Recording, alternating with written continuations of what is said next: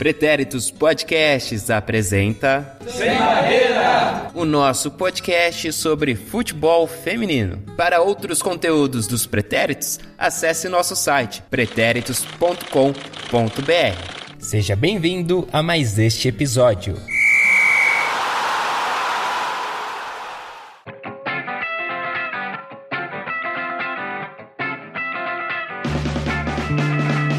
Salve, salve futebol femininers, quarenteners ou não, né? Se você puder ficar em casa, fique. Como cantaria o urso Balu, né? Se puder, saia apenas para fazer o necessário, somente o necessário. O extraordinário é demais. É isso aí, eu sou Eduardo Willi, serei o seu host e minha primeira experiência num chroma key, o famoso fundo verde, que também pode ser azul ou vermelho, red, green, blue. Meu primeiro contato com o chroma key foi justamente envolvendo uma ação da Nestlé para Mogli, o menino lobo. E eu era criança, não queria fazer aquilo, mas minha mãe me obrigou, foi horrível. Mas essa não é a pauta de hoje. Hoje nós vamos falar de futebol feminino nas Olimpíadas. E para quem não sabe, seguindo nossa produção de especiais, no episódio anterior falamos da Copa do Mundo, né, de futebol feminino. Nós passamos pela história das edições que já tivemos até hoje aqui estamos em 2020, neste momento de gravação. Então a gente falou de todas as Copas do Mundo feminina até então. Então se você não ouviu, ouça, ficou bem legal. Ele está disponível nas principais plataformas de podcast e também no YouTube. É, no YouTube lá. Se você não se inscreveu ainda em nosso canal no YouTube, se inscreva, assim como também no Twitter e no Instagram. No Twitter e no Instagram, nossa arroba é arroba pode sem barreira. Mas Edu, eu já sigo vocês lá no Twitter. Eu preciso seguir também no Instagram. Quem sou eu para falar o que você precisa ou não precisa? Mas se você seguir a gente em todos os meios possíveis, nós ficaremos muito agradecidos. Tá bom? É isso aí. Hoje comigo, quem está aqui, né? Está Marcelo Murata. Tudo bem, Mark? Tudo bem. Bom dia, grupo. Uhum. E que vocês dêem um dia muito iluminado, muita paz e harmonia. Olha só que mensagem boa e acolhedora para começar este episódio. De WhatsApp. No, no WhatsApp. Só vale para WhatsApp. Só vale para WhatsApp. Ok. João Victor Marques Saraiva Silva. Oi, sou eu. Bom dia também para vocês. Mas eu tô meio seu madruga, assim, tipo, acordando de mau humor e, e louco pra voltar a dormir. Mas de repente então... o, nosso ouvinte tá, tá no meio da madruga agora. Não tá nem. Então vai tá. dormir, rapaz, porque é importante. É, não, é. não deixe a quarentena mexer com o seu relógio fisiológico aí, como, como o meu e de nossos queridos amiguinhos aí. Se divirta-se no episódio de hoje. Uh! E elas estão aqui também, ó. É, essa daqui faz tempo que não aparecia, hein? Elisa Marinho! Oi! Ô, gente, eu tava com tanta saudade de vocês, tava me sentindo super em falta, tava já, meu Deus. Mas que bom estar com vocês, principalmente pra gente falar de futebol, né? Novamente falar das Olimpíadas, vai ser bem legal. É, obrigada pelo convite de sempre e é isso aí. Bom dia, bom dia, boa tarde, eu tô confusa. Bom dia, boa tarde, boa noite, né? É, depende do nosso ouvinte, não depende é, mais exato. da gente. Isso daí. Os dias também estão confusos para mim. Eu não sei mais é. que dia da semana é, enfim. Minha mãe dizia que só era boa tarde depois que almoçava. Como. Ah. Então ainda não é boa tarde. Enfim. É, no nosso debate pré-gravação aqui. Nosso debate pré-gravação é sobre isso. É, só boa tarde pro Marcelo e pra, pra Mel, Mel Caruso, que está aqui também. Fala galera, muito bom estar aqui com vocês no meio da quarentena. Acho que a gente tem que saber escolher bem as companhias que a gente quer estar, né? é, é isso, gente. Eu espero que vocês não estão tão poética quanto o Mark, mas eu diria aqui que eu espero que vocês estejam continuando com a sua sanidade mental. Acho que essa é uma das coisas mais importantes. E vem com a gente quem sabe pistolar um pouquinho e entender um pouco mais a nossa história nas Olimpíadas. E Eduarda Araújo, ela está de volta aqui. Oi, galera! Mais uma vez, hein, Duda? Tá bombando 2020, hein? Sim, eu falei, né, que a minha meta ia ser participar mais, eu tô tentando cumprir ela aqui. Muito bom. E você quer falar alguma coisa pro Ali Show aí, que fez críticas pesadíssimas aí no último episódio sobre a sua ausência aí no, no que diz respeito a ouvir os nossos próprios episódios? Eu. eu não ouvi ainda, então não vou rebater as críticas. Ela não ouviu as críticas, né? Ela não ouviu os episódios. Ai, gente, eu sou uma vergonha. Ai, sério. Ô, Duda, Duda, você pode convocar a quinta emenda pra você não é, colocar provas contra você mesmo. Eu vou, Mel. Ai, Deus. muito bom. Vamos para a pauta, gente. Vamos falar de Olimpíadas.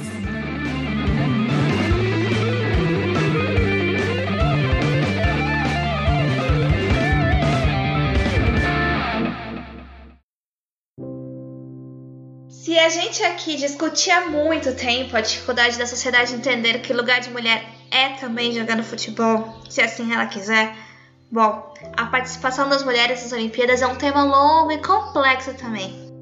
A primeira Olimpíada da Era Moderna foi organizada em 1896 pelo Barão de Coubertin, que dizia o seguinte sobre a participação das mulheres. Tecnicamente, as jogadoras de futebol ou pugilistas que se tentou exibir aqui e ali não apresentam interesse algum.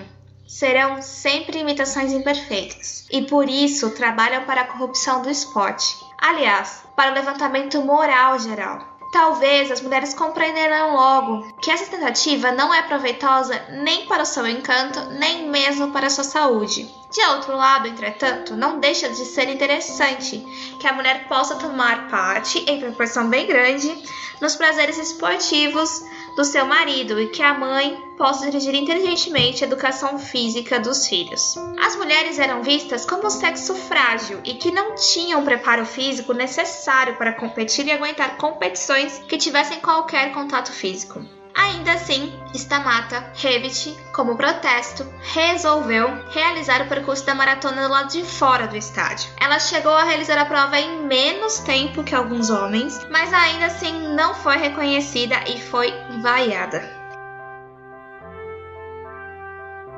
Em 1900, as mulheres puderam competir nas modalidades de tênis e golfe, esportes que não tinham contato físico, mas não ganhavam coroas de oliveira e eram consideradas participantes extraoficiais.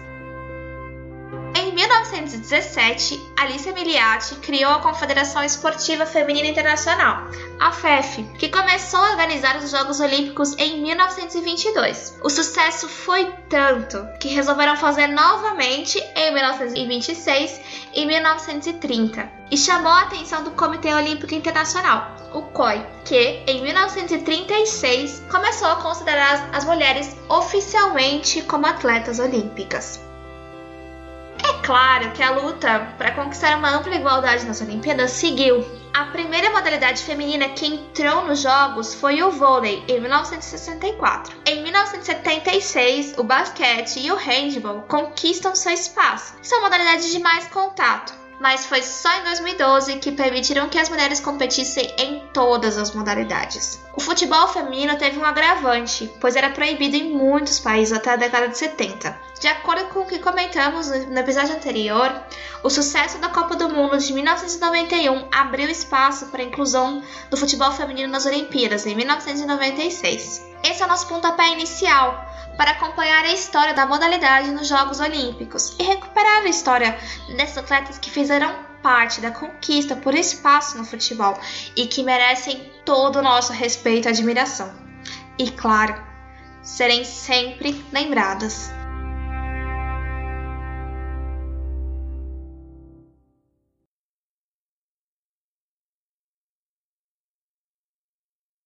Depois dessa belíssima introdução ao nosso tema, vamos começar com as Olimpíadas de 1996. Eduardo Araújo, quantos Sou anos eu! você tinha em 96? Já pode falar? Pode, quantos anos você tinha em 96? Eu não tinha nem nascido. Nem sonhava em nascer. Eu nasci em 98. Ano da Copa masculina que a gente perdeu pra França. Gente, Duda é uma neném. Nossa, gente, Ela- ela- não, eu já sou velha. Ela pode participar, gente, do programa sem autorização dos pais. Eu acho que os pais dela assinaram, né? Pra ela poder participar. Já sou maior de idade, hein? Gente do céu. não, tá assinado, tô com os documentos aqui, viu? Autoridades Pelo amor de cabíveis. Deus. Coação de menor aqui, gente. Ai, vai lá, Dudinha, se consagra aí. O trabalho infantil que é crime. Tá bom, vamos lá. Então, as Olimpíadas de 1996 é, marcam aí o centenário das Olimpíadas em si. E a competição aconteceu em Atlanta, nos Estados Unidos. Mas não necessariamente só em Atlanta, né? É, e foi a primeira competição, quer dizer, foi a primeira vez que o futebol feminino foi incluído como modalidade olímpica nas Olimpíadas. É, então, por exemplo, a modalidade masculina, ela foi inserida, participou pela, entrou pela primeira vez em 1900, né, nos Jogos de Paris, ou seja, 96 anos antes do futebol feminino entrar. Choque. O campeonato aconteceu entre 21 de julho e 1 de agosto, né, daquele ano, praticamente 17 anos depois que o Brasil deixou de tornar é, proibida a prática de futebol feminino no país, só para vocês saberem que era algo muito recente ainda. É, como funcionava a, a modalidade feminina naquela época? Eram oito seleções que disputavam os jogos, né, diferente do modelo atual, que hoje são 12. E naquela edição foram só dois grupos, o grupo E e o grupo F. O Brasil fez parte do grupo F junto com a Noruega, Alemanha e Japão. No grupo E, Estados Unidos, China, Suécia e Dinamarca. É, o Brasil perdeu a disputa do bronze por 2 a 0 para a Noruega, que era campeã do mundo em 95, né, na Copa, e acabou levando o bronze. Já os Estados Unidos ficou com ouro e chocou um total de zero pessoas, e a China levou a prata. Naquela edição, inclusive, a Pretinha, que tinha só 21 anos, foi artilheira da competição com quatro gols, junto com a Anne Christine Aarons, eu não sei se fala assim, deve ser norueguês, né? Ah, mas você falou com convicção, falou. Aprendi Pode... com o Whindersson, ele fala que quando você não sabe falar o idioma, você fala rápido, que parece que. Entendeu? Não, ficou bom, ficou bom. e a linda. Professor maravilhoso. Ele é sensacional, gente. Queria que ele fosse da minha família. Eu sinto como se fosse isso já. É, e a linda Medellin. As duas da Noruega também, então, dividiram ali a artilharia com a pretinha, todas com quatro gols. A estreia do Brasil aconteceu no dia da estreia dos Jogos Olímpicos, que foi no dia 21 de julho, né, contra a Noruega. Então se enfrentaram ali duas vezes, na, na partida de estreia e na disputa do bronze. O jogo terminou empatado, esse primeiro jogo da fase de grupos, com dois gols da Pretinha, né, 2 a 2 E depois disso, né, continuou a fase de grupos. O Brasil enfrentou o Japão e venceu por 2 a 0. Foi sensacional. Quer dizer, eu não vi, mas eu li relatos aqui. E depois disso, a gente enfrentou a Alemanha e acabou empatando ali 1 a 1. Foi o último jogo da fase de grupos, composta aí por três jogos para cada seleção. É, depois disso, né, por conta do modelo das Olimpíadas da competição, a gente tinha fase de grupos e ia direto para a semifinal. Então o Brasil pegou a China e acabou perdendo por 3 a 2. Nisso, a China foi disputar a semifinal com os Estados Unidos e o Brasil seguiu para a disputa do bronze. Nessa aí da disputa do bronze, né, a gente perdeu, é, como eu falei, por 2 a 0. Dessas 18 jogadoras que tem lá na listinha, 11 estavam sem clube na época, e 5 jogadoras eram do São Paulo e uma do Saad, que é um time de São Caetano, aqui de São Paulo. Mas enfim, é, mais da metade das jogadoras convocadas estavam sem clube na época do, da estreia do futebol feminino no, do Brasil nos Jogos Olímpicos. É, inclusive, a Formiga era a caçulinha da turma, gente. Ela tinha 18 anos, quase a minha idade, um neném. Muito fofa. Ela e a Pretinha eram uma das mais novas, né? A Pretinha tinha 21, a Formiga 18. Tinha acabado ali de ser, se tornar maior de idade. Olha que chique. E o Zé Duarte era o técnico, né? Só pra trazer a ficha completa. Como era 1996, é, não tinha internet, né? A internet foi criada em que ano? Bom, foi criada um pouquinho depois, né? Se tinha internet, não era algo muito popular. Então eu pensei, pô, a galera que pegar os outros anos, de 96 para frente, vai ser mais fácil achar matéria para saber como foi a repercussão e tudo mais das meninas no futebol e tudo mais. E aí eu entrei no acervo da Biblioteca Nacional para procurar algumas matérias de 1996. E aí eu achei aqui é, do Jornal do Brasil. Eu achei aqui uma matéria que foi publicada um pouquinho antes da estreia. Não tem a data exata aqui, mas pelo contexto você vê que, que foram, sei lá, uns três dias antes da estreia. E a manchete diz assim: Mulheres em campo. A diferença é gritante. Para cada jogadora no Brasil, há quatro clubes de futebol feminino nos Estados Unidos. Enquanto no país do beisebol e do basquete, 1,4 milhão de americanas adultas praticam o soccer, apenas 1.800 brasileiras ousam calçar a chuteira e entrar em campo para jogar futebol no país do futebol. Tamanha disparidade entre o número de praticantes leva Zé Duarte, o treinador da seleção brasileira, a suspirar.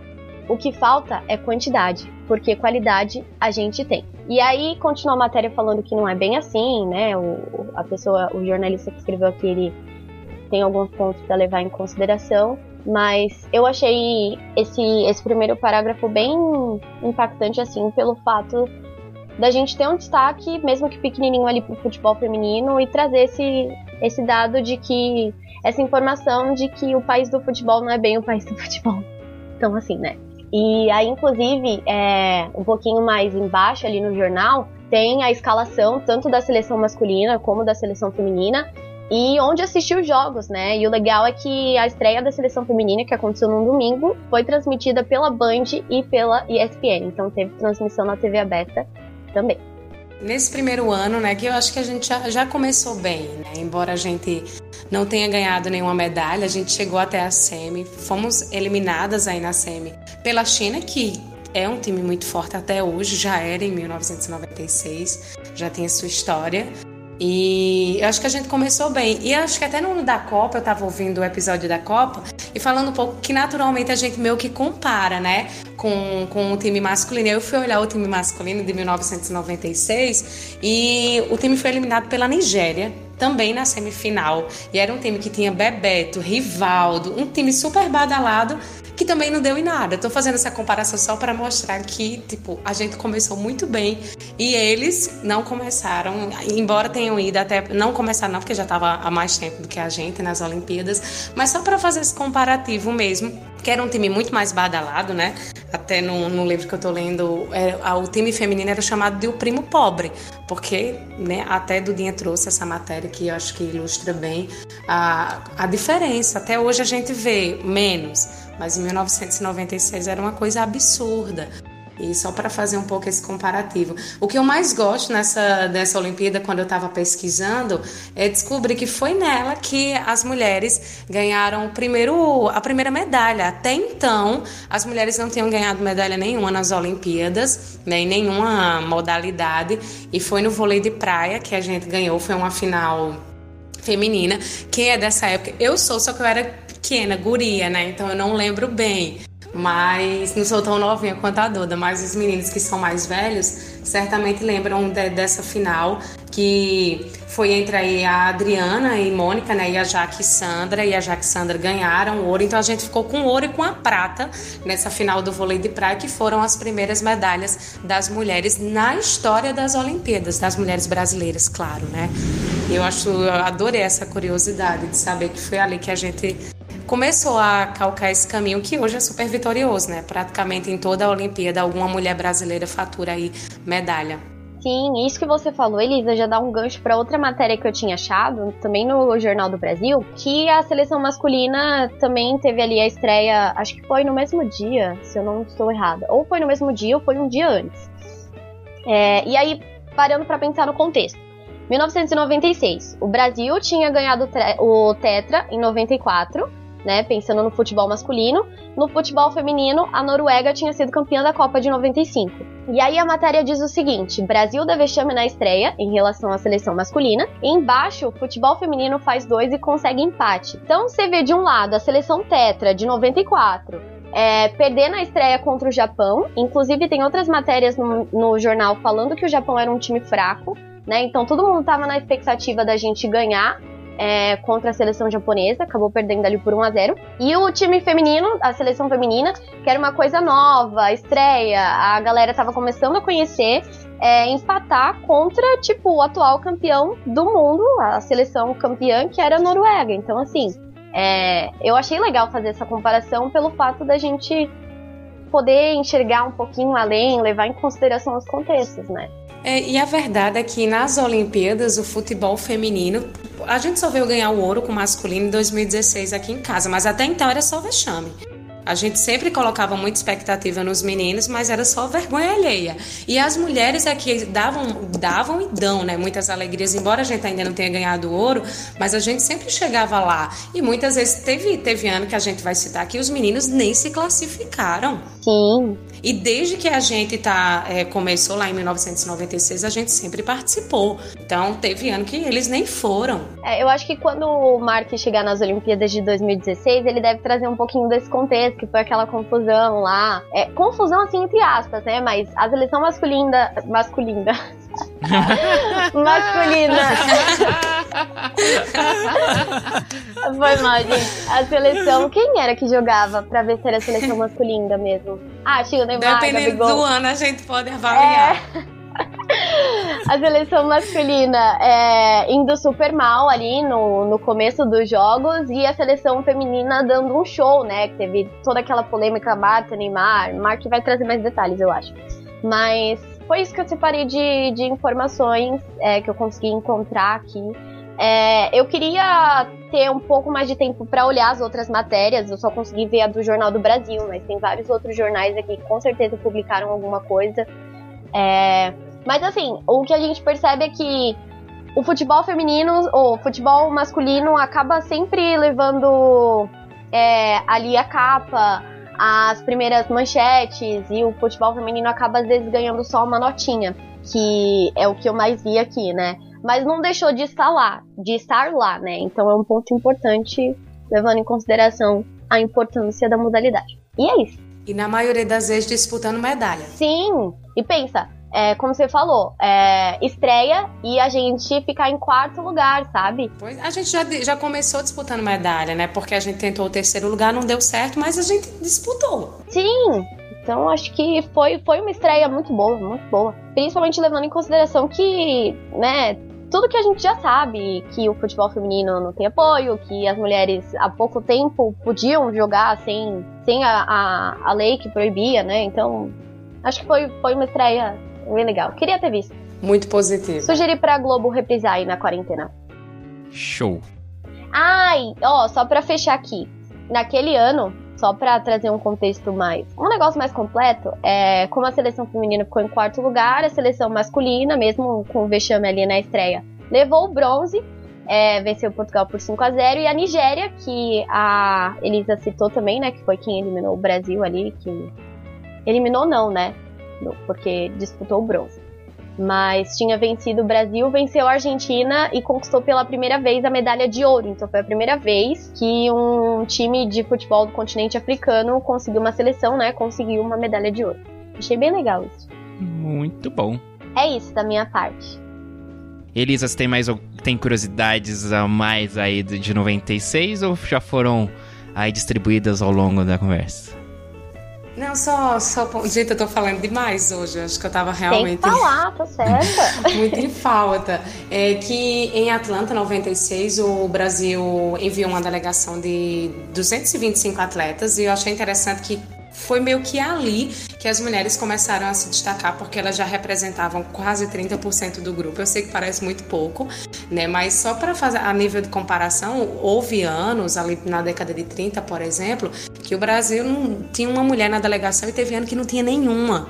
Então, assim, Passando 80, 90, a gente começou a mandar mais mulheres. Graças a Deus, a cada ano isso vem crescendo mais. A gente vai falar é, na, na, nas curiosidades de outras Copas. E foi lá na cidade também norte-americana, pela primeira vez, que o Brasil superou a marca de 10 medalhas conquistadas. E também esse número. Teve anos que foi pior, depois foi melhorando. 2016 foi o melhor ano da gente.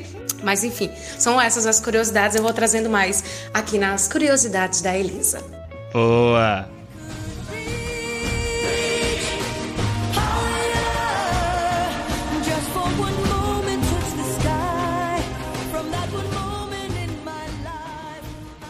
Bom, vamos para o ano 2000. Ah, vamos falar aí das Olimpíadas de Sydney, na Austrália. Eu não sei quantos anos a Elisa acha que a gente, que os meninos têm, mas eu não lembro direito da Olimpíada de 96, não, tá? A de. Agora a de Sydney eu já lembro mais. Me diga pelo menos que você nasceu. Já tinha nascido em 96. Já, já tinha, tinha 7 anos em 96. Eu não tenho condições de pedir tanta autorização aos pais. Mel, vem falar aí pra gente sobre as Olimpíadas então de vamos Sydney. lá. Vamos falar de 2000, que eu ainda acho que aconteceu há 10 anos atrás, ou 5 anos atrás. E não, tem ficando velha mesmo. Nossa, mentira. Nossa, Ok. É embaçado. Não, eu tava vendo uma reportagem do The Guardian e tava escrito assim: essa reportagem tem 19 anos. Que eu acho que eles estavam meio que assim, né? Você é retardada? Por que você tá lendo um negócio desse, né? É, eu falei, putz, 19 anos, velho, não é possível. É, esse episódio me deixou um pouco triste, mas bom. O tempo passou e eu sofri Sinal calado. que Mel lembra bem. Ai, eu sofri calada, assim. Com certeza. Mas ok, falando sério agora. ah, a Olimpíada de 2000 foi realizada em Sydney, na Austrália. Então a gente vai ter a composição aí de oito seleções, né? Sendo que a classificação delas foi determinada pela, pela classificação da Copa do Mundo de 1999 mesmo, né? Então foram as sete melhores classificadas, mais a dona da casa. Isso vai fazer com que a gente tenha as seguintes seleções participando. A gente vai ter os Estados Unidos, a China, Brasil, Alemanha, Nigéria, Noruega, Suécia e Austrália. Isso aí acabava significando a estreia, né, dos representantes da África, né? A Nigéria pela primeira vez é, consegue então fazer esse marco pro caso da África. E da Oceania a gente vai ter aí, no caso, é, se eu não me engano, a Austrália ainda estava na Oceania naquela época, na Confederação da, da Oceania. As seleções elas foram divididas em dois grupos, então a gente vai ter o grupo E e o grupo F. O grupo E então vai ser composto pela Alemanha, Brasil, Suécia e Austrália. E o grupo F vai ser Estados Unidos, Noruega, China e Nigéria. Antes da gente ir para os jogos mesmo, só queria deixar aqui marcado é, quem que estava representando o Brasil aí, né? Então a, a- o time base era composto pela Andrea, pela Simone, a Juliana Cabral, a Tânia Maranhão, a Cidinha, Daniela Alves, Formiga, Maicon, Ceci, Pretinha e Kátia Silene, tendo como técnico o Zé Duarte. Então aí é, a gente vai ter a Austrália como anfitriã, só que ainda assim ela não conseguiu tirar proveito dessa vantagem e acabou perdendo todos os jogos. A Alemanha, que naquela época era campeã europeia, veio com tudo, ganhando de 3 a 0 contra a Austrália, 2 a 0 contra o Brasil, com dois gols da, da Brigitte Prince, que foi uma jogadora que a gente comentou bastante na, na, no episódio de Copa do Mundo. E também ganhou de 1 a 0 contra a Suécia. E aí o Brasil vai conseguir garantir a vaga né, para passar para a próxima fase em segunda, na, é, na segunda colocação, justamente contra a Suécia com gols de Pretinha e Kátia. Aí no grupo F a gente vai ter o famoso grupo da morte. Toda Copa tem que ter, né? Toda Copa, Olimpíada, qualquer coisa a gente sempre vai escolher um. Aí por quê, né? Porque a gente tinha os Estados Unidos e a Noruega. E naquele momento eles eram grandes rivais. Acho que no episódio da Copa a gente até comentou mesmo que na primeira Copa do Mundo tinha vários depoimentos e realmente tinha assim aquela coisa de, de provocação mesmo de um lado e de outro, né? E naquele momento elas eram as únicas seleções que tinham ganhado todos os torneios até então. Então, se a gente for pensar, a gente vai ter a Copa do Mundo, aquela, aquele torneio teste, né, de 1988, a Copa de 91, 95, eh, as Olimpíadas de 96 e 99. Então, até então, eh, eram os dois só que tinham ganhado tudo. E os Estados Unidos vai começar muito bem as Olimpíadas, ganhando da Noruega de 2 a 0, que deu aí um fôlego para elas, com gols da Tiffany, Milbret e a Mia Hamm. Empatou com a China em 1 a 1 e ganhou da Nigéria por 3 a 1. Depois da, derrota, a Noruega conquistou sua vaga na semifinal, ganhando de 3 a 1 contra a Nigéria e de 2 a 1 contra a China. É importante destacar aqui que o gol chinês na partida contra a Noruega saiu com a Sun Wei, a jogadora que seria então nomeada pela FIFA como uma das maiores jogadoras femininas do século, junto com a Michelle Akers. Nas semifinais, então, a gente vai ter o jogo da Noruega contra a Alemanha. A Noruega vai ganhar de 1 a 0 contra a Alemanha. E a gente vai ter os Estados Unidos e o Brasil. Então, aquela famigerada rivalidade que a gente tinha nos, com os Estados Unidos, que a gente chegava no quase não conseguia. Então a gente vai ter aqui também uma repetição da semifinal de 99. O Brasil começou muito bem a partida, tanto que vai ter oito chutes ao gol no primeiro tempo contra um chute dos Estados Unidos. Mas o gol americano vai acabar saindo no segundo tempo mesmo, na cobrança de falta da Brandy Chastain. A Laurie Fair cabeceia pra pequena área e a Mia Hamm chutou livre pro gol. Só que aqui, claro, a gente não pode, a gente não vai conseguir escapar de nenhuma polêmica, né? O lance aqui ele é muito contestado porque a Mia Hamm só consegue chegar livre pro, pro, pra bola porque a Tiff, é, Tiffany Milbret ela teve um choque com a goleira Andrea. Então naquela época ficou muita essa discussão de que deveria ter sido pênalti, que isso prejudicou o Brasil e tal. Então a gente já sabe de onde que vem aquele ranço, né, contra os Estados Unidos. É, eu acho que isso é uma questão que, sabe, cabe a discussão. Não sei se é bem assim, viu, Mel? Without barreira. Without barreira. Aí, ok. É, então a gente vai ter as, as finais formadas. A gente vai pensar primeiro no jogo de terceiro lugar entre Brasil e Alemanha. A gente vai ter a Brigitte Prince como a nossa algoz aqui, porque ela marcou os, os dois gols né, na primeira fase. E aqui ela vai marcar o gol da vitória da Alemanha, tirando a medalha de bronze da seleção. O Brasil ele dominou o primeiro tempo, mas o ataque sentiu falta da Katia Silene, que estava fora por lesão. A defesa alemã se mostrou muito sólida e quando o ataque brasileiro conseguia passar essa barreira, a goleira Silke Rottenberg, considerada uma das melhores daquele momento, parou a seleção. Mas, aos 19 minutos do segundo tempo, a Renate Lingor chutou fora da área num lance sem chance de defesa para a goleira Andrea. O jogo continuaria equilibrado com o Brasil tendo uma chance com a Pretinha, mas faltando 11 minutos para o fim do jogo, a Prince fecha o placar 2 a 0 para a Alemanha. E a gente vai chegar aí na grande final, Noruega Estados Unidos, então, novamente, grandes rivais se enfrentando aí. E até aquele momento, é, os dois tinham se enfrentado sete vezes só em 2000. E foram três vitórias para os Estados Unidos, três vitórias para a Noruega e um empate. Então o jogo vai começar muito intenso, com os Estados Unidos saindo na frente logo aos 5 minutos, com o gol da Tiffany Milbret. Os Estados Unidos continuou no embalo, mas a defesa norueguesa se organizou muito bem. Inclusive, a Mia Hamm foi parada por impedimento por algumas vezes. Mas a Noruega não abriu mão do jogo e pouco antes do intervalo, Bro Spezet garante, garante o empate com um gol de cabeça depois da cobrança de escanteio. Então, o segundo tempo começou com uma Noruega muito empolgada, mas foi os Estados Unidos que dominou as chances e foi a goleira norueguesa que salvou a equipe em 3 a 4 chances claras de gol.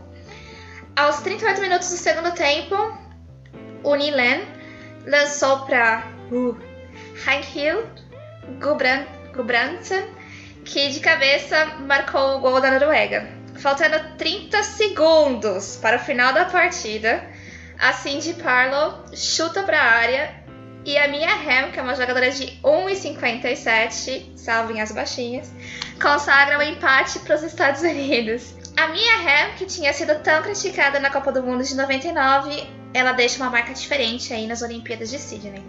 Então vocês imaginam só, né? A partida termina aí com empate nos últimos segundos.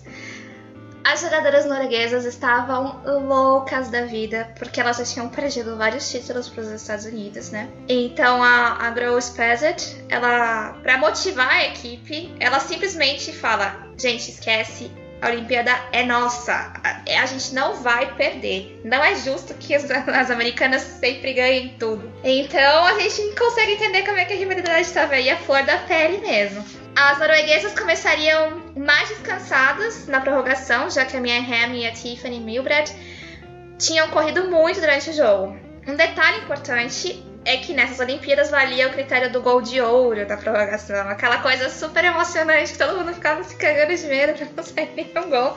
Era legal, eu acho que é assim, é injusto, mas era divertido. O gol ele acabou saindo no lançamento da Rise para Milgren, que dominou a bola e marcou seu gol, garantindo o ouro para as norueguesas. Só que assim, aqui o lance ele foi bem controverso, tá? Porque é, dependendo da imagem que você vê, parece que ela ajeitou a bola com a mão, com o braço mesmo. Só que não foi intencional, foi o jeito que ela tava andando, tinha vários jogadores ali no meio. Então deu para considerar como um gol legal.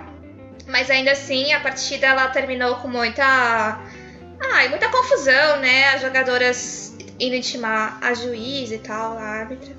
Então, mas ainda assim, Noruega ganha, consegue finalmente tirar esse título dos Estados Unidos. E, e aí o que é mais interessante é que esse jogo seria lembrado como um dos melhores da história do futebol feminino.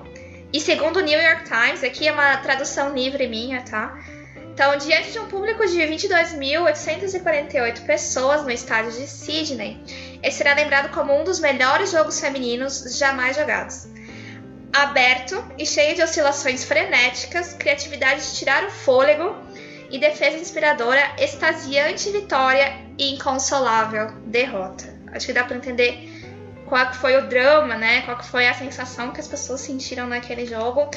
E o mais legal, a gente pode até passar para vocês depois, é que tem, parece que tem uma série de vídeos do Comitê Olímpico com todas as finais. Então aqui tem como a gente aproveitar a nossa quarentena e assistir esse que talvez tenha sido um dos melhores jogos de todos os tempos. Então a gente pode passar para vocês darem uma olhadinha. E só para terminar aqui, é, em termos de curiosidade, a Austrália vai ser, naquele momento, ela foi um, um dos primeiros países que não conseguiram avançar na para a próxima fase, tanto em Olimpíada quanto em Copa do Mundo, sendo que ela era país sede, né? No caso, o país que era país sede não conseguiu avançar. E aí né, depois disso, a gente vai ter a Grécia repetindo o mesmo feito. E até 2016, apenas três mulheres haviam vencido a Tríplice Coroa, vencendo uma Copa do Mundo, um Ouro Olímpico e o Campeonato Europeu, que aí foi a, a Rose Spezet, a Bente Nordby e a Hege Riese, que haviam conquistado a Euro de 93 e a Copa do Mundo de 95. E aí, se eu for. Uma coisa que eu lembrei constantemente quando eu tava fazendo isso, você tava falando da comparação né, da, da masculina com a feminina. Eu não sei se eu tô errada, mas eu acho que não. Eu acho que foi essa a Olimpíada que o Brasil tinha sido eliminado pelo Camarões. Então, de novo, né? Por mais que a seleção tenha perdido para os Estados Unidos, ela. e tendo ficado em quarto lugar, foi uma campanha muito melhor do que perder para os Camarões, né? E no caso, a seleção masculina. É, nessa daí, em 2000, a gente, a gente, seleção masculina, eu digo, né? Caiu nas quartas de finais. Nas quartas. Não lembro se foi a do Camarões, mas foi. Foi, foi para Camarões ah, mesmo. Foi. E é, era interessante que era um time novamente super badalado, né? Com Ronaldinho Gaúcho, com Lúcio. E aí perdeu por 2 a 0 para Camarões nas quartas. E tinha, tinha, tava, Camarões tinha tido dois jogadores expulsos. Mesmo assim, o Brasil perdeu por 2 a 1 um. Enfim, decepções, né, a gente? Não, o engraçado também que é meio que uma base da seleção brasileira que acabou indo para vencer na Copa do Mundo do Japão, né? Da Coreia Isso. do Japão. Então... E na, na época o treinador era Luxemburgo, depois daquele boom ali dele no, no Palmeiras, né? Em 94, 96, sabe? enfim, por ali. E aí ele era o técnico da seleção, não deu em nada. Muito bem. Sobre o, né, tudo que a Mel falou aí, eu também eu, eu gostava bastante do gol de ouro. Se assim, é, é igual pênalti, se não for o seu time que estiver envolvido, é ótimo. O gol de ouro é, é show de bola. ah, é que eu acho que pênalti ainda é mais loteria, na verdade. É, verdade, verdade. É. é o teste pra cardíaco. É o verdadeiro né? teste pra cardíaco. E a Mia Hamm é uma das primeiras atletas, assim, que eu tenho lembrança de, do futebol feminino, assim, que me marcou. Fora a, a tipo, Marta, assim, as, as daqui, mas assim, um contexto mais internacional, a Mia Hamm é um dos primeiros nomes, assim, que, tipo, mesmo ainda sem eu estar tá acompanhando, né, futebol feminino, mas era quem eu via ter um mais destaque, que eu fui um pouco mais atrás assim, e falei, pô, joga pra caramba essa, essa moça aí. Ela aparece. Não, ela não aparece, mas ela é citada no Friends também. Toda vez que eu ouço o nome dela, eu lembro disso. Olha aí. cheio, cheio de referências, minha trazendo várias lembranças pra gente. Curiosidades da Elisa de 2000? Adorei! Por favor, vinheta. Curiosidades da Elisa. É, não, só para lembrar, porque fica sempre essa cobrança do ouro, né? E só para lembrar que nesta Olimpíada de Sydney ninguém ganhou o ouro no Brasil, né? Foi fazia 24 anos que o Brasil não terminava uma Olimpíada sem conquistar uma medalha de ouro, como ocorreu em Sydney. Então, é bom dizer, a gente não ganhou, mas ninguém ganhou também. E a última vez que isso tinha acontecido tinha sido em 76, nos Jogos de, de Montreal. Só para frisar que foi, um, foi uma Olimpíada ruim, uma Olimpíada ruim para o Brasil, né? Porque ninguém levou a medalha mais cobiçada. E as mulheres em Sydney, elas começaram a competir no levantamento de peso olímpico, e isso fez com que a Colômbia, tem nada a ver com a gente, mas só para frisar que a Colômbia ganhou o primeiro ano, primeiro ouro através de uma mulher. A Maria Isabel ganhou o ouro, né, na categoria até 75 quilos e na, na luta no peso olímpico e aí a Colômbia conseguiu esse primeiro ouro dela que foi pelas mãos de uma mulher só para frisar só pra oh. passar na assim o mundo deve muita gente. Muito legal. Não, tá muito, muito bacana essas curiosidades, sim. enriquecedoras. Muito obrigada. No, no próximo episódio eu volto. é, no caso, eu lembro de 2000, eu era pequeno, mas já era nascido. Eu sabia que você lembra. É. e... A Marcela você nem sabe, e... viu, Elisa? O Marcelo lembra dos negócios aí absurdo com de 90, é. talvez? 96 ele foi voluntário nas Olimpíadas. Eu estava em Atlanta em 96. Entrou no, Eu vim logo. Entrou no campo do Canídia. É verdade. Sofri muito com a seleção brasileira de 90. Vai lá, Mark.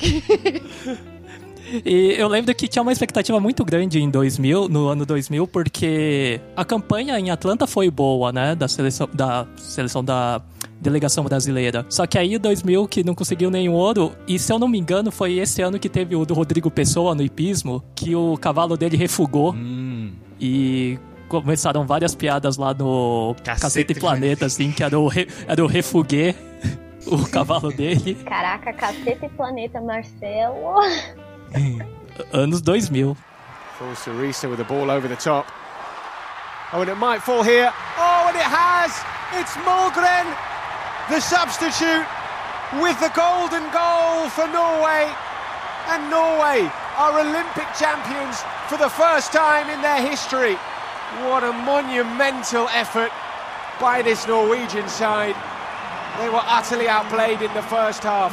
They got themselves ahead in the second half. They conceded with the final touch of the 90 minutes and then popping up. What a moment. Vamos falar agora das próximas Olimpíadas, que foram as Olimpíadas de 2004. Essa é a que eu realmente mais tenho lembranças do futebol feminino principalmente da seleção brasileira. Mas quem vai trazer então maiores detalhes aí, eu vou ficar aqui pensando. Chama eu, chama eu, chama vai, eu. O menino tá ali, tá, tá querendo jogar, já tirou o colete. Tô querendo entrar, tá... tô, tô, tô, aquecido, tô, tô animado. Mentira, não tô, não, tô com sono demais, gente. Vou olhar pro banco agora pra esse menino e vem, menino, se consagra aí. João Victor Marques, fala aí das Olimpíadas de 2004. Vamos lá. Então, gente, eu vim falar dessa das Olimpíadas de Atenas 2004, né? Mas antes de mais nada, aí eu queria deixar alguma, alguma contextualização de como era a situação do futebol olímpico, pelo menos para mim. E aí eu não consigo deixar de falar um pouquinho da, da seleção feminina é, sem passar pelo, pela situação do futebol masculino na época. E aí a gente entra primeiro que assim, a seleção masculina tinha uma expectativa muito grande de, de vencer, ganhar o primeiro, ouro, o primeiro ouro na modalidade. E aí a, os jogadores que talvez, eu digo talvez vocês vão entender já, uh, talvez jogassem essas Olimpíadas, seria tipo uma geração muito boa, uma safra muito boa que vinha principalmente das ba da base do Santos, da base do Cruzeiro, do Internacional. E aí você entra com grande, grandes futuros jogadores, atualmente até reconhecidos como grandes jogadores, que como o Diego, que é o ex-Santos, Robinho, é, Edu Dracena, Nilmar, é, a gente tinha Daniel Carvalho também participando de um pré-olímpico. E assim, o Brasil entrou. Essa, esse time brasileiro era bem reconhecido no sentido de todo mundo acreditava que era possível vencer essa. passar pelo pré-olímpico de forma fácil. E aí, como você joga o masculino, você pode também chamar três jogadores com idade acima do, do sub do, do sub-23, né? Aí, então a gente poderia, por exemplo, ter é, Ronaldinho Gaúcho, que estava numa fase muito boa. A gente podia ter Ronaldo Fenômeno. E aí a gente tem alguns jogadores que acabaram não participando do pré-olímpico, que aí é o Kaká e o Adriano, também não tinham sido liberados pelos clubes. E, e assim, resumo, resumo bem básico, porque eu já me estendi muito sobre essa parte. O Brasil não passou nem do pré-olímpico. É, ele, ele não se classificou, quem se classificou foi a Argentina e o Paraguai. É, e aí, pelo menos para mim, com 11 anos, eu tinha muita expectativa de ver os jogos do futebol do do, do futebol masculino. Principalmente porque a gente vinha da Copa de 2002, a gente vinha tipo em alta, sabe? A gente queria ver muita coisa. É... Só que como não teve, automaticamente assim, os olhos se voltaram muito para a seleção masculina de vôlei do Bernardinho, que ganhou muito destaque na mídia, e também para a campanha do futebol feminino, que aí a gente é, vem de um ano de 2003 que o Brasil conseguiu revelar um pouco a Marta dentro da Copa do Mundo, que foi ganha pela Alemanha. Então, assim, a gente cria uma expectativa um pouco maior nessa situação. Uh, isso é, tipo, mais ou menos é uma mistura de como eu vejo, assim, a, como se passou para mim a expectativa de, de querer ver o jogo da seleção, eu com 11 anos, e me deparando com uma situação totalmente diferente e gostando de outro, de outro, de outro, de um, me deparando com, com outra modalidade, sabe? Isso eu acho que pra mim foi bem importante. Eu acho bem relevante isso que você tá falando, João. Acho que realmente faz muito sentido e isso nos reflete não só assim uma questão pessoal sua. Agora você falando isso, eu não, nunca tinha parado para pensar nisso. Mas até em questão de mídia, né? Já que você não tinha o, o masculino para fazer uma mídia em cima e passar, acaba respingando nos outros, né? O que para mim seria um grande apelo, gente. Porque, assim, é o que eu disse, a seleção veio de um, de um, de um campeonato mundial. Tanto é que em junho daquele ano ela também conseguiu ganhar um, um, um torneio um torneio, a Copa América, em cima da Argentina, assim, com grandes jogadores ainda. Então, uh, a gente sempre a gente sempre esperava um pouco mais da seleção brasileira, todo mundo esperava, mas na hora ela não existiu. Ela, ela realmente nem se classificou e tanto é que muitos jogadores assim foram contestados situa pela situação, como o próprio Diego Robinho, que era tipo os astros assim do futebol brasileiro na época. E assim, automaticamente a gente, assim, a gente perdeu com o futebol masculino, mas a gente ganhou em outro aspecto, que foi a gente poder se deparar com o futebol feminino, o futebol feminino nesse ano. Que eu acho que apesar de ter participado da Copa de 2003 e ter tido uma, uma relevância até, ficou em quinta na classificação geral, eu acho que assim, uh, um marco mesmo para a seleção feminina, para o esporte feminino no Brasil, é a própria participação nas Olimpíadas de Atenas. Dado todo esse contexto que, tipo, é meio que uma mistura de como eu me sentia antes, e, tipo, de como de, do que eu tinha visto na época e de, depois de pesquisar bastante coisa, eu percebi agora. É, a gente entra numa. A gente entra, tipo, no que foram realmente as Olimpíadas. É, as Olimpíadas aconteceram. Os Jogos Femininos aconteceram de 11 de agosto até 26 de agosto. É, e aí a gente tem a, a representação dos times como a China, o Japão, os Estados Unidos, todo poderoso, o México, o Brasil representa o único representante da, único representante da América do Sul. A gente tem a Nigéria representando a África, a gente tem a Alemanha, a Suécia, é, que, se classificaram na, pela Europa, junto com a anfitriã que é a Grécia. A, a Austrália ainda disputava as eliminatórias pela Oceania. E assim, uh, os, os, grupos eles foram divididos de uma maneira que me incomoda um pouco a princípio. E isso também me, me, me se reflete um pouco na situação de uh, eu não entendia por que os grupos eram E, F e G. Até hoje eu não entendo. Uh, mas a, a, impressão que me passa é que. Posso, eu... desculpa interromper, posso? Pode. Já interrompi, né? é, isso daí eu ia falar no mais pra frente. E aí, uhum. aí vocês estão falando, eu falo, ah, não, quando alguém falar, eu falo. Aí eu fui esquecendo, a Mel falou, já falou. É, os grupos não é tipo A, B e C, porque eles seguem a sequência do, da, do torneio masculino. Isso, era isso que eu também Entendeu? fiquei. Porque assim, eu não entendi ah. na hora. E aí depois eu fui vendo, assim, tipo, quem ganhou no futebol masculino e tudo mais. Aí eu percebi que, ah, tinha um A, B, C e D. Aí eu falei, ué, ah, tá, faz sentido. Aí um pouco a da ficha é, caiu. só continua. É, é, uma continuação eu achei meio é, estranho, é, sabe? Ainda acho estranho. Eu acho bem. Mas tudo bem, né? Tipo. Se eu pudesse melhorar as coisas, melhoraria muita coisa. Mas aí, uh, o que eu achei engraçado, assim, tipo, é que a gente tinha 10 equipes. Só que das 10 equipes, elas foram divididas em três grupos. E os grupos ficaram com. O grupo E ficou com três equipes, o grupo F com três equipes e o grupo G com quatro equipes. No fim das contas, é, na, pela forma de classificação, é, as duas piores seleções não se classificariam para a próxima fase. E aí esse, esse peso acabou acontecendo com a Grécia, a anfitriã, e com a China. Mas ainda assim eu achei uma tabela muito confusa, sabe? Porque matematicamente, tipo, uma equipe pode formar nove pontos e outra só pode formar seis, então é, confesso que me senti um pouco incomodado. É, dada essa situação, entendendo um pouco como foi o, a, a, o tabelamento da competição, é, a gente, percebe, a gente vê que o Brasil conseguiu vencer a Austrália, é, perdeu por 2 a 0 para os Estados Unidos. E aí ele fez uma goleada absurda em cima das donas da casa, 7 a 0 o que fez com que eles classificassem em segundo no grupo. E depois nas quartas passou pelo México. É, com uma nova goleada por 5 a 0 e depois pela Suécia, que tinha sido eliminada na Copa de 2003, vencendo por 1 a, por 1 a 0 do outro lado, uh, num outro chaveamento, a gente se depara até com os Estados Unidos, que no mesmo que na, na, situação venceu o Brasil, estava no mesmo grupo da seleção, venceu a Grécia e empatou com a Austrália no terceiro jogo. É, e aí eles classificou em primeiro no grupo. Na fase seguinte venceu o Japão é, por 2 a 1 e contra e jogou na semifinal contra a campeã mundial, a Alemanha. É, que aí também se vingou de uma derrota na, na Copa de 2003. É, eu acho muito legal, tipo, é muita, muita vingancinha, sabe? Gosto muito. E aí essa vitória aconteceu com, com sobre a Alemanha aconteceu no, no na prorrogação, na verdade, com o gol da O'Reilly, ou Heather, Heather O'Reilly. Mas aí a gente chega ao que importa mesmo, porque assim, para mim o, o, ápice realmente não tinha como ser outro, teria que ser a final. Principalmente porque é o que eu digo, é, é o João de 11 anos. De 11 anos? Não, minto, talvez uns. Por aí. Você tinha dito 11. Ah, então foram 11. Não, eu tô confuso. Não, 11, eu falei errado, gente, me desculpa por tudo. É, era o João de 13 anos, porque foi 2004. Eu sabia que era mais a cidade. É, não, eu confundi. Ah, números é complicado, eu sou de humanas. Mas assim, então, volta tudo. O João de, é de 2004 é o João de 13 anos. Onde houve ali João de 11 anos, ouça-se João de 13. 13 anos, exato. Então, a gente tinha, para mim foi o ápice realmente dessa da competição, porque não tinha como ser diferente.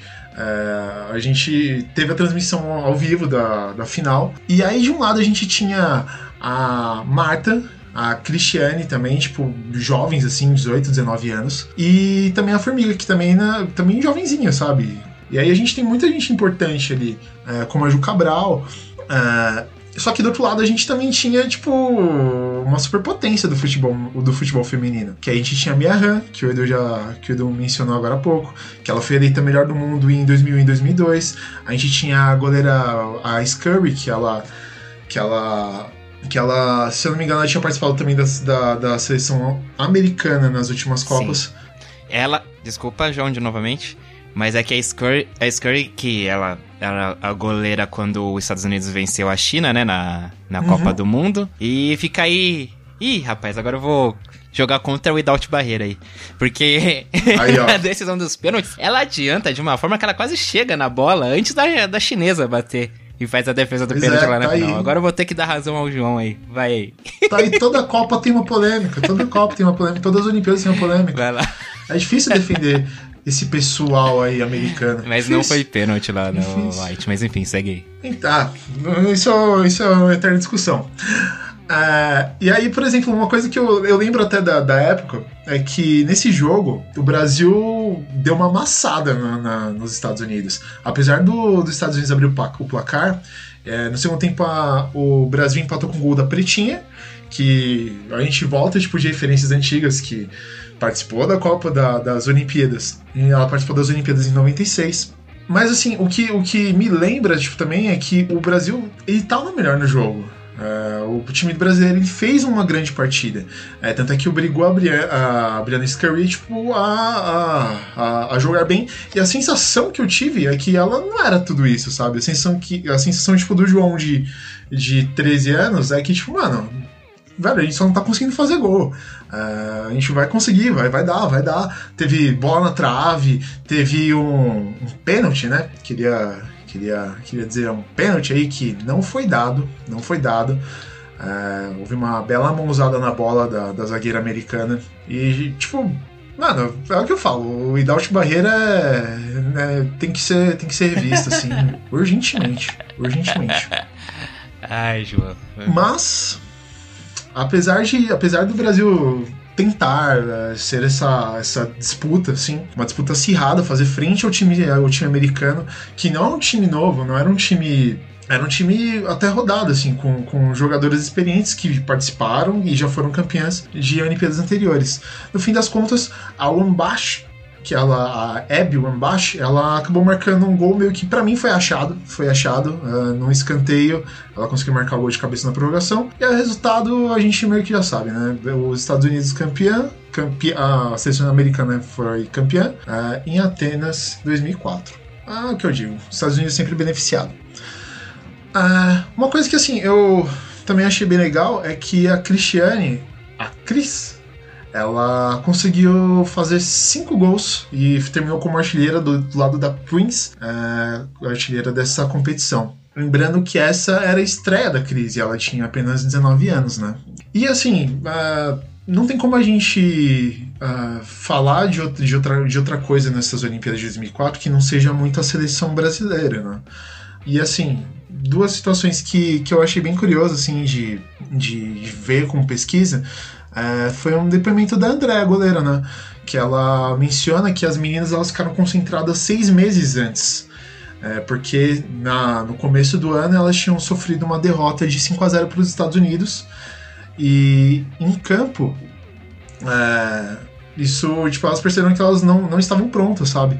Só que o técnico René Simões, que foi contratado é, para para as Olimpíadas, nunca tinha treinado futebol feminino nem nada, né? Como normalmente isso acontece, tipo, nessas situações. Uh, ele, ele é marcado, assim, tipo, nessa geração como uh, alguém que... Alguém que conseguiu é, é, fazer um trabalho que dá para se considerar como um antes e um depois. Uh, as meninas falam que, tipo, ele trouxe uma, uma equipe de de fisiologia, é, de fisiologia, de psicólogos, nutricionistas, tudo mais. É, ele trouxe muita gente para trabalhar na, na, seleção brasileira. É, e uma das coisas que elas mesmas mencionam é que ele mexeu muito com o aspecto motivacional e psicológico da equipe. Ele contratou palestrantes, ele usou de frases motivacionais. E aí tem uma, uma coisa que é bem legal, assim, bem curiosa, é que ele fala também de, é, que as meninas falam muito de e talvez seja até marcado, assim, principalmente quando você vê as fotos no pódio, é que cada jogadora de, do time tinha uma bolinha de tênis. E aí, assim, tipo, na época, assim, demorou pro pessoal entender. Uh, mas a ideia é que elas não desgrudassem dessas bolinhas de tênis, né? Uh, elas que tinham que. A ideia seria que elas materializassem o objetivo delas na bolinha de tênis. O que, no fim das contas, eu acho até divertido, assim, porque. No, uh, psicologicamente as meninas, tipo, ela uh, transformariam uh, esse apego à bolinha de tênis ou apego no objetivo que seria vencer, é, conquistar uma medalha em Atenas. Tanto é que, tipo, no final do jogo, assim, tem uma, tem uma, uma entrevista, assim, feita na, na Globo, que, a, que o repórter pergunta pra jogadora, eu não me lembro mais quem é, mas ele pergunta pra jogadora, tipo, ah, é, é e a, e, a, e, a seleção, e a seleção americana e tudo mais, como é que foi? Aí ela levanta a bolinha de tênis e fala assim: ah, ela jogou essa bolinha aqui, tipo, dizendo que é, elas realmente sabiam que tinham feito melhor e assim, elas só não foram agraciadas com a vitória, sabe? É, eu acho extremamente, tipo, curioso, assim. Uh, uma coisa também que eu achei legal é que a zagueira Julia Ju Cabral, né? Ela fala que essa medalha para ela vale como se fosse ouro, né? E aí, em, algumas, em uma entrevista que eu acabei vendo dela, ela acaba mencionando que na época ela jogava na, na, na Suécia junto com a com a Dani Alves, né? Com a Daniela Alves. E elas, na época, elas foram perguntadas no grupo, no, no, no time delas, se elas gostariam de realmente ir para as Olimpíadas ou se elas, no fim das contas, tipo, preferiam ficar ali e, e é, não ir para as Olimpíadas e, e ter salário e ficar no, no, no time, sabe? E aí elas contam que. A Ju conta que ali elas não pensaram duas vezes, assim, que realmente quando você pensa em Olimpíadas é o sonho de qualquer esportista, assim, tipo, de participar. E aí eu achei uma, uma situação bem curiosa, porque é, historicamente, realmente, assim, Olimpíadas em Atenas é histórico, assim, o berço dos Jogos Olímpicos e tudo mais. Achei uma, uma situação bem legal. E aí eu tenho uma dica também, tipo, uma dica cultural, talvez, que aí serve, serve para quem puder comprar, quem não puder, sei lá. Existe um livro feito pelo René Simões, que ele chama O Dia em que as Mulheres Viraram a Cabeça dos Homens. E aí o livro narra a conquista histórica da medalha de prata das, nas Olimpíadas de Atenas, é, tendo como base assim, o diário escrito por ele mesmo durante a preparação e período de competição. Aí a, a, o livro é recheado de detalhes sobre os bastidores e, e que na real só poderia ser contado mesmo pelo comandante daquela seleção. É interessante, hein? Ah, então, eu achei bem legal, assim, tipo, eu nem, nem imaginava, assim, eu acho que ele lançou em 2007 esse, esse, esse livro. Fica como dica, assim, tipo, até pra, pra um conteúdo extra, sabe? Dica de quarentena para todo mundo que puder. E assim, no geral, o legal dessa seleção é que ela realmente foi, foi vista como uma seleção ofensiva, é, que tinha muitas qualidades técnicas. É, a gente tem algumas algumas menções assim algumas jogadoras como a Formiga que era muito, muito ofensiva e ela tinha uma grande capacidade de controle do, do, do meio campo é, a Marta que era é uma vibradora é, que também conseguia conduzir muito, muito bem o jogo. A Cristiane, tipo, jovem, muito rápida, goleadora. E também até a Andrea, que, que é uma porteira muito confiável, jogou até as Olimpíadas de 2012. Eu gostava da Andrea. Nossa, monstra sagrada. Eu acho que ela. Tem, eu tava vendo assim, a, não queria nem atrapalhar a Mel, na verdade. É, o, tem uma hora que a Andrea fala que, é, se eu não me engano, ela foi para as Olimpíadas de 2000, 2000 também e ela não. Ela, tipo, ela. Na verdade, ela nem sabia porque ela tava indo. Ela foi meio como terceira goleira, sabe? Tipo, segunda goleira, na verdade. Achando, ah, vou lá, vou, vou ver como é que é, vou ver os jogos, vai ser divertido, é uma experiência única e não sei o quê. E aí o técnico virou e perguntou assim: ó, oh, tá afim de jogar? Ela falou, ah, bora. aí foi lá e jogou, tá ligado? Foi tipo, achei muito surreal, assim. Mas assim, né, como, como conclusão, assim, a 2004 eu acho que é tipo realmente um divisor de águas. É uma seleção que, falando principalmente do Brasil, assim, é uma seleção que tinha tudo para dar certo porque a qualidade técnica individual das meninas era muito boa. Elas conseguiram se fechar em um grupo assim é, por um período suficiente para treinar.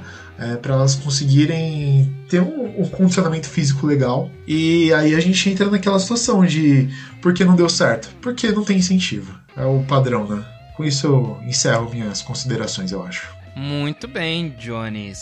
Curiosidades da Elisa em 2004? Gente, eu tô amando essa. Eu já fico esperando essa vinheta, por favor, Edu. Então vamos lá, vinheta. Curiosidades da Elisa. É, eu acho interessante trazer alguns pontos né, que, que o João trouxe, né? E que foi a nossa primeira final. E depois, a no, na nossa terceira Olimpíada, né? A gente só tinha participado de duas, então na terceira, como a gente falou, desde o início a gente, a gente chegou bem, né? O time feminino. E em 2004, realmente, eu acho que foi um ano muito especial para o futebol feminino na nossa seleção, porque foi uma campanha muito boa. Eu nem usaria esse termo que não deu certo. Eu acho que não ter ganhado ouro não, não tira tudo que foi construído, sabe, naquela, naquela campanha. Embora eu era guria também, muito pequena, mais nova do que o João. Mas, enfim, lembra assim até meio vagamente. Mas a gente escuta muito, a gente vê várias coisas sobre. E eu acho que foi um ano muito bom, muito bom mesmo. É, para o time feminino. Trazendo algumas curiosidades, é, em 2004 teve a estreia da luta livre feminina e aí uma das mulheres que ganhou a que ganhou o bronze, né? Esse bronze ele teria que ser repartido com o Brasil. Não foi uma brasileira, mas ela é filha de brasileiros. E eu acho que quando isso acontece, a gente tem direito a uma parte da, da medalha. Né? Tanto que quando ela estava lá no pódio, foi receber a medalha, ela estava com um brochezinho do Brasil, porque os pais dela é, eram exilados, né? Políticos na época da ditadura, enfim por isso que ela nasceu lá, mas ela tem um amor pelo Brasil, eu acho que isso faz com que essa medalha seja um pouco nossa também. Uhum. Então, só para frisar que na estreia aí da, da luta livre feminina, a gente meio que ganhou uma medalha. Tem um pouquinho do sangue é brasileiro ali. É, exato. Então é importante. E na canoagem em Atenas 2004, a alemã, meu Deus, quem tem que me ajudar com esse nome é Mel. Eu acho que eu vou errar a pronúncia. Virgem, virgem. Não sei se ajuda Enfim, muito, não, não mas. Pode falar. É, principalmente porque eu também não tô ajudando, né? Mas enfim, aviso, eu vou falar aqui do jeito que eu acho que é. Aos 42 anos, ela se tornou a primeira mulher em qualquer esporte a conquistar medalhas de ouro em seis Olimpíadas e a primeira a ganhar ouros com 24 anos de diferença. O primeiro título da canoísta foi em Moscou em 1980. Se não bastasse isso, eu vou chamar ela pelo sobrenome, que eu acho que eu vou acertar mais, que é Fischer. Também se tornou em Atenas a primeira pessoa na história olímpica a ganhar duas ou mais medalhas em cinco edições diferentes dos Jogos Olímpicos. A Alemanha encerrou a carreira com oito ouros e quatro pratas em Olimpíadas. Então, mais uma vez as mulheres quebrando recordes aí, lá em Atenas 2004, e foi também a primeira vez na história que transexuais foram liberados para participar dos Jogos Olímpicos. Olha só. Foi 2004, foi. Mas tem uns anos aí que foram realmente é, muito especiais. Do, acho que 2012, vai falar. Mas enfim, foi um ano legal, Atenas. Lembrando que foi onde aconteceu a primeira Olimpíada, né? Em 1896. Depois teve de novo em 1906 e em 2004. E dessa daí de 2004, meu, eu tenho realmente a lembrança da final. Eu, eu, é, foi uma coisa que me marcou, assim. Eu lembro que eu estava no ensino médio, eu estava, acho que no primeiro ano, é, no primeiro ano ensino médio e eu lembro que tava vendo o jogo meio que no, na diretoria ali, tinha um atendimento, aí eu fiquei lá, tipo, eu não sei se eu estava matando aula ou não, isso aí, essa lembrança eu não tenho. Mas eu lá tinha meio que a recepçãozinha, assim, e aí tinha uma TV lá, e tava passando o jogo. Aí eu lembro que eu fiquei lá sentadinho, que tinha só acompanhando esse jogo e fiquei bem frustrado. Eu lembro um dia por a gente ter perdido esse ouro, não ter conquistado, né, esse ouro, que realmente, como o João bem falou, assim, nossa seleção jogou muito mais, né. Jogou... Edu querendo bancar aqui novinho, já tava no ensino médio em 2004. Eu tava aprendendo a ler em 2004. Meu Deus. Tava no, no prézinho maternal, na creche, provavelmente. Pô, mas tá no primeiro ano ainda, são três. Já tava pensando que faculdade ia fazer.